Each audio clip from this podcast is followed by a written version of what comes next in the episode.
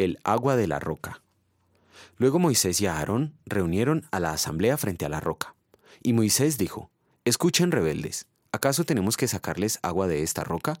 Dicho esto, levantó la mano y dos veces golpeó la roca con la vara, y brotó agua en abundancia, de la cual bebieron la asamblea y su ganado. Números capítulo 20, versículos 10 y 11.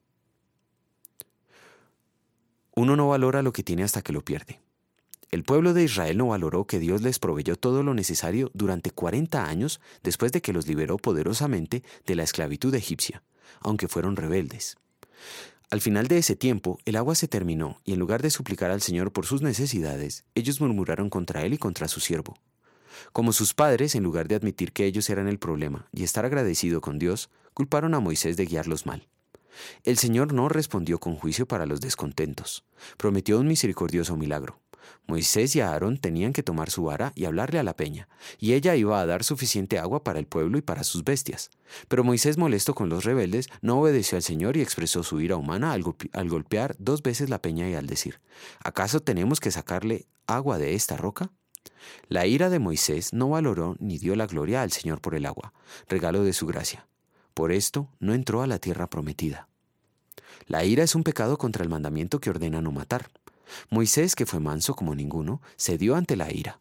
La Biblia dice, todo hombre sea pronto para oír, tardo para hablar, tardo para airearse, porque la ira del hombre no obra la justicia de Dios. Santiago 1.19.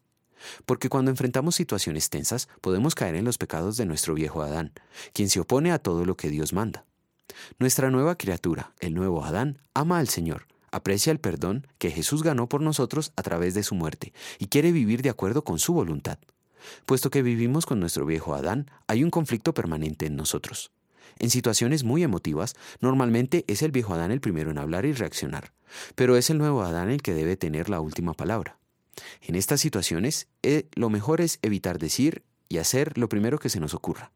Cristo nos libró de la condenación eterna que merecemos. Él fue manso en lugar de nosotros y murió pagando nuestro castigo.